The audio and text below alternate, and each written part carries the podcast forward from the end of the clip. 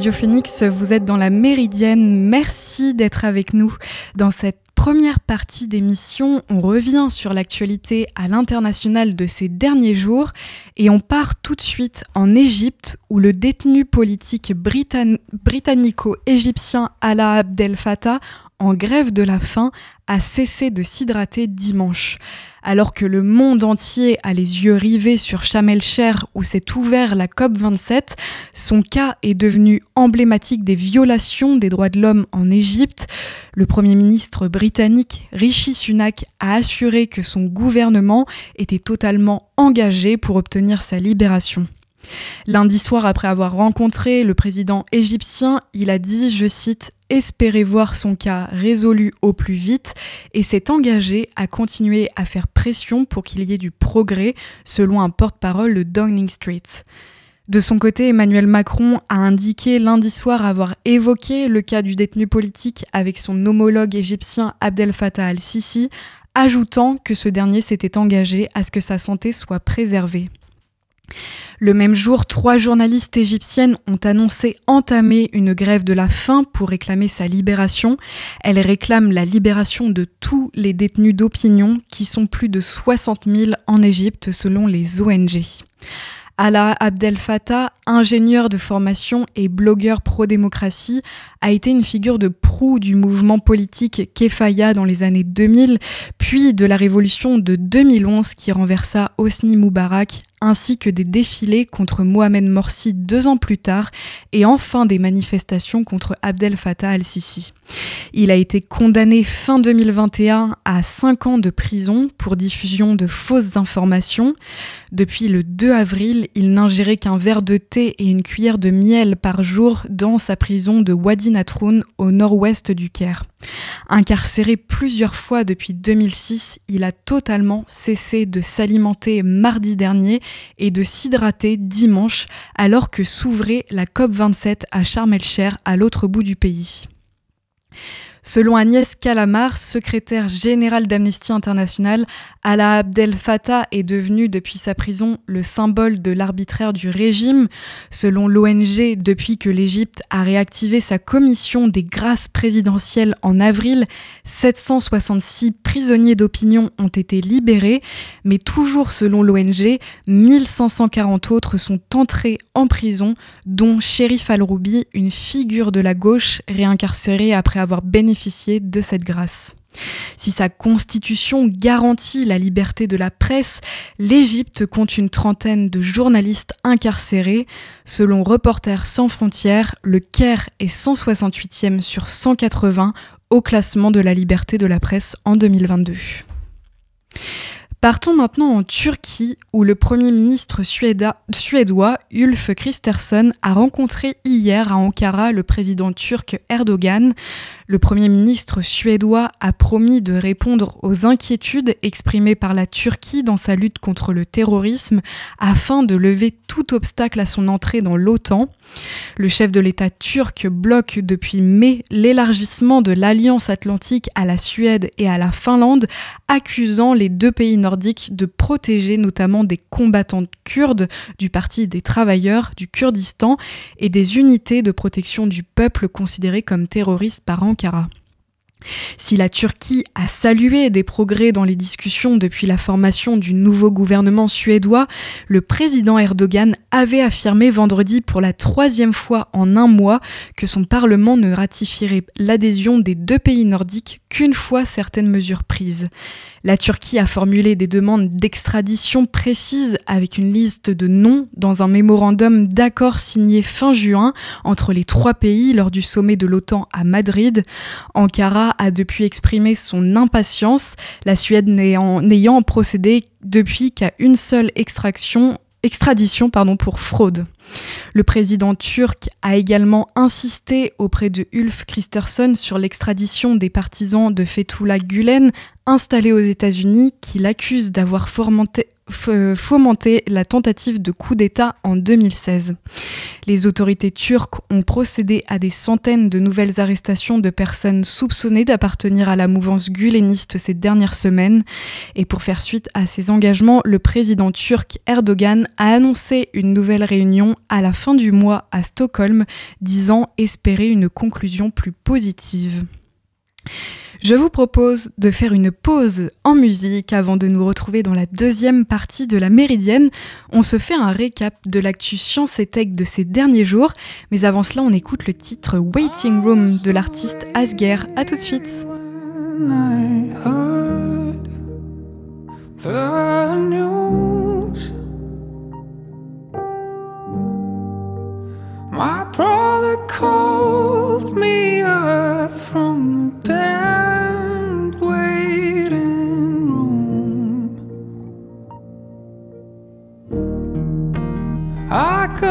听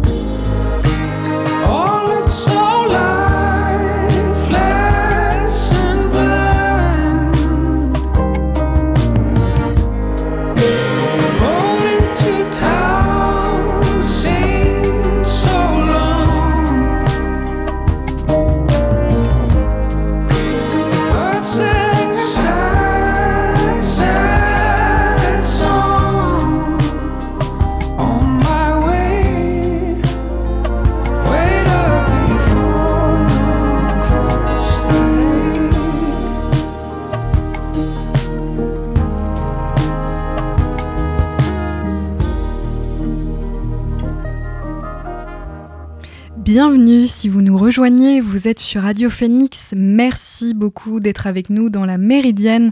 À l'instant, vous venez d'écouter Asger et son titre Waiting Room. Dans cette deuxième partie d'émission, on fait le point sur l'actu science et tech de ces derniers jours. Après la vague de licenciements massifs chez Twitter, c'est au tour de Meta. Une semaine après sa chute en bourse, la société qui réunit Facebook, WhatsApp, Messenger et Instagram prépare la première vague de licenciements massifs de son histoire selon le Wall Street Journal qui évoque la date d'aujourd'hui pour l'annonce officielle. Plusieurs milliers des 87 000 employés du groupe pourraient être concernés. La maison mère de Facebook souffre en effet de problèmes structurels de longue date, avivés par un contexte économique mondial morose. Meta pâtit en premier lieu des investissements massifs opérés par, Mark Zuckerberg pour développer le métaverse, Internet du futur où l'utilisateur pourra interagir dans un monde virtuel en réalité augmentée. Encore balbutiant, ce projet a nécessité 21 milliards de dollars en deux ans sans convaincre ni les investisseurs ni le public. Horizon Worlds, plateforme de réalité virtuelle présentée comme la première brique du métaverse, réunit ainsi moins de 200 000 utilisateurs mensuels au bout de 10 mois d'existence, toujours selon le Wall Street Journal. Le monde en ligne est, semble-t-il, un monde désert et le devenir du métaverse laisse la plupart des observateurs sceptiques. Pensé pour devenir le futur d'Internet, le projet de Mark Zuckerberg pose aussi des questions en matière de respect des données personnelles des utilisateurs. Le groupe souffre d'ailleurs de sa mauvaise réputation en la matière. Élu pire entreprise de l'année en décembre 2021 par Yahoo Finance, la société a vu son image écornée par les scandales de Cambridge Analytica et des Facebook Papers. Malgré son changement de nom, des doutes sur son éthique persistent et contractent ses revenus publicitaires déjà fragilisés par le contexte économique mondial. La société a également perdu des milliards de dollars de revenus publicitaires en raison des changements apportés par Apple à son système d'exploitation mobile en 2021. Critiquée, la marque à la pomme a mis en place une plus grande protection des données personnelles de ses utilisateurs, réduisant les capacités de Meta en matière de publicité ciblée. Malgré sa perte de vitesse, le réseau conserve près de 3 milliards d'usagers quotidiens dans le monde en 2022, dont 40 millions en France, qu'il n'est pas prêt de perdre. Si l'âge d'or de Facebook semble désormais derrière lui, tout n'est donc pas perdu pour l'entreprise reine des réseaux sociaux. On évoquait Apple à l'instant, je vous propose donc de revenir sur cette annonce du groupe. Souhaitant simplifier les requêtes des utilisateurs, Apple va abandonner sa célèbre formule d'e-Siri. La marque à la pomme va donc la remplacer par un simple Siri. Si le changement n'est pas de taille en soi, il l'est pour Apple qui doit faire comprendre à Siri qu'on le commandera rien qu'en évoquant son nom. Comme expliqué par Bloomberg, ce changement est un défi technique qui nécessite une quantité importante de formation en intelligence artificielle. Le géant de la tech doit ainsi développer cette modification dans toutes les langues et faire varier son application selon les accents. Alors pourquoi Apple a décidé ce changement? Eh bien parce que l'entreprise veut se rapprocher de ses concurrents. Amazon demande à ses utilisateurs de prononcer simplement Alexa pour déclencher son assistant vocal. De son côté, Microsoft a modifié son système en passant de Hey Cortana à Cortana. Pour l'instant, Google garde son modèle de base. Ses clients peuvent appeler son assistant vocal en disant OK Google ou Hey Google. Il faut toutefois attendre un peu avant que ces changements ne soient effectifs. Selon Bloomberg, Apple travaille sur ce changement depuis plusieurs mois et espère déployer cette nouvelle fonctionnalité en 2023, voire 2024 le rachat de l'éditeur américain de jeux vidéo Activision Blizzard par Microsoft est sous la menace de Bruxelles qui craint une atteinte à la concurrence et a annoncé hier l'ouverture d'une enquête approfondie. La Commission européenne a expliqué craindre que Microsoft puisse verrouiller l'accès aux jeux vidéo d'Activision Blizzard pour consoles et PC, dont le célèbre Call of Duty, et qu'il soit tenté de mettre en place des stratégies d'éviction des distributeurs concurrents. Dans un communiqué, la Commission européenne s'inquiète que de telles stratégies puissent entraîner une hausse des prix, une baisse de la qualité et une réduction de l'innovation. La Commission craint également que le mariage des deux géants entraîne une réduction de la concurrence sur le marché des systèmes d'exploitation pour PC. Elle estime que les utilisateurs pourraient être découragés d'acheter des PC ne fonctionnant pas sous Windows, le système de Microsoft rendu plus attractif euh, par l'accès aux jeux d'Activision Blizzard. Elle dispose désormais d'une période de 90 jours jusqu'au 23 mars 2023 pour prendre une décision. L'exécutif européen a précisé que l'ouverture d'une enquête approfondie ne préjuge pas de l'issue de la procédure. Dans un secteur du jeu vidéo en pleine consolidation, Microsoft, qui commercialise la console Xbox et possède plusieurs studios de développement, avait annoncé en janvier le rachat d'Activision Blizzard pour 69 milliards de dollars, une somme record pour le secteur. L'opération doit, propulser le géant américain de la tech au troisième rang mondial de cette industrie en termes de chiffre d'affaires, derrière le chinois Tencent et le japonais Sony, fabricant de la PlayStation. De son côté, le PDG d'Activision Blizzard, Bobby Kotick, s'est dit confiant sur l'aboutissement de l'opération d'ici à juin 2023 comme prévu. Et on termine ce tour d'horizon de l'actu Science et Tech avec cette annonce du Zimbabwe. Le pays a mis en orbite le premier satellite de son histoire, le CubeSat, pas plus grand qu'une boîte à chaussures, doit prendre des photos de la Terre et recueillir des données pour la surveillance météo et des catastrophes. Une fusée a fait partir de Virginie, aux États-Unis, un cargo à, destination de la Station spatiale internationale, emmenant à son bord trois CubeSats mis au point par le Zimbabwe, l'Ouganda et le Japon. Le Zimbabwe planche sur ce projet depuis 2018, après que le président Emerson Mnangagwa a créé l'Agence nationale géospatiale et spatiale du Zimbabwe. Cependant, ce projet, dont le coût n'a pas été révélé, a suscité de vives réactions sur les réseaux sociaux. Le pays est plongé dans une profonde crise économique depuis une vingtaine d'années et reste visé par des sanctions internationales. Le Fonds monétaire international a annoncé en septembre des prévisions de croissance encore à la baisse, notamment en raison d'une diminution de la production agricole. Je vous propose de faire une pause en musique avant de nous retrouver dans la dernière partie de la Méridienne.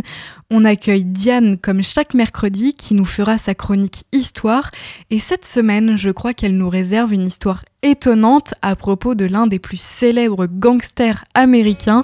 Je n'en dis pas plus, avant de la retrouver on écoute le titre Principia de l'artiste En attendant Anna. A tout de suite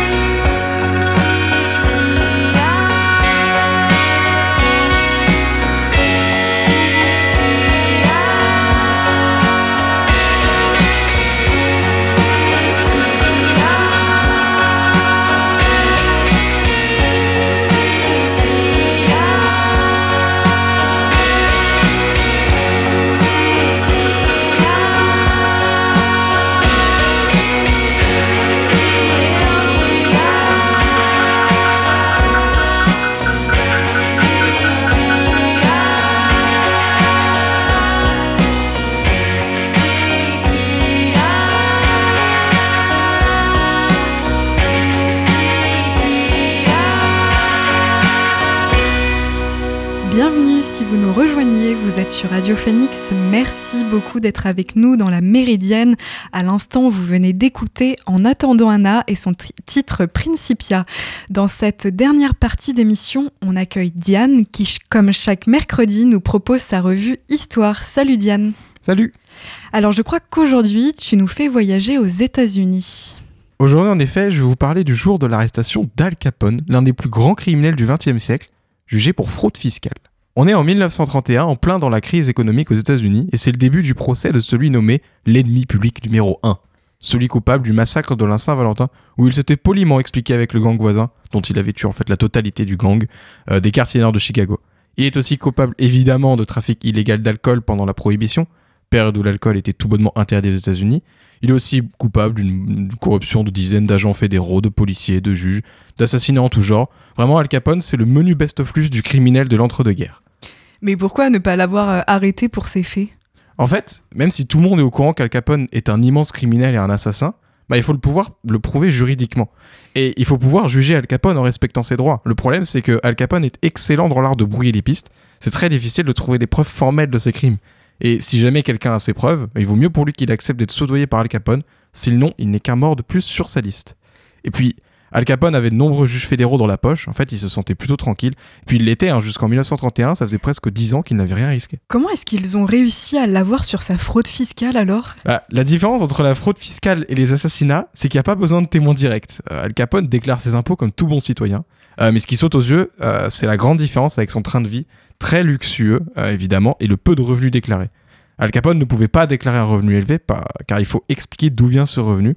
Et à l'époque, les méthodes de blanchiment d'argent n'étaient pas très développées. Al Capone est donc coincé.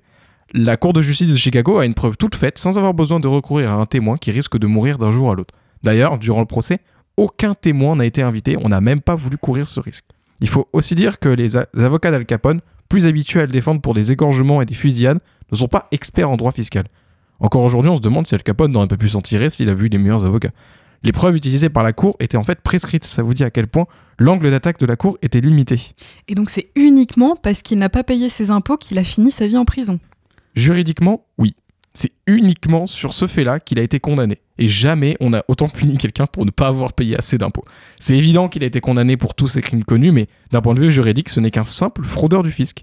Pour vous dire à quel point c'était difficile pour l'État d'arrêter Al Capone. Et même, la veille du rendu final du jugement, la Cour a changé tout le jury secrètement sans respecter du tout la procédure pour éviter que les jurés achetés par Al Capone le déclarent innocent, ce qui aurait fichu en l'air tout le travail du juge James Herbert Wilkerson. Et 16 ans plus tard, Al Capone meurt de causes multiples, tentative d'assassinat en prison, syphilis, pneumonie, et c'est son histoire de nous enseigner une chose, c'est celle qu'on peut échapper à tout dans la vie, mais on ne peut jamais échapper au coup près du fisc. Morale de l'histoire, payez vos impôts, comme ça si jamais vous devenez criminel et qu'on doit vous chercher des casseroles, ça vous fera ça en moins. Et bien sur ces bonnes paroles, merci beaucoup Diane pour toutes ces précisions sur l'arrestation d'Al Capone, qu'on connaît de nom, mais on n'avait pas forcément connaissance de tous ces détails à propos de son arrestation. On aura l'occasion de te retrouver mercredi prochain dans la Méridienne avec grand plaisir. À très bientôt. Et c'est ainsi que s'achève cette émission de la Méridienne. Merci à toutes et à tous de l'avoir suivi. On se retrouve demain pour une nouvelle émission en direct. En attendant, bon après-midi sur l'antenne de Radio Phoenix et à demain.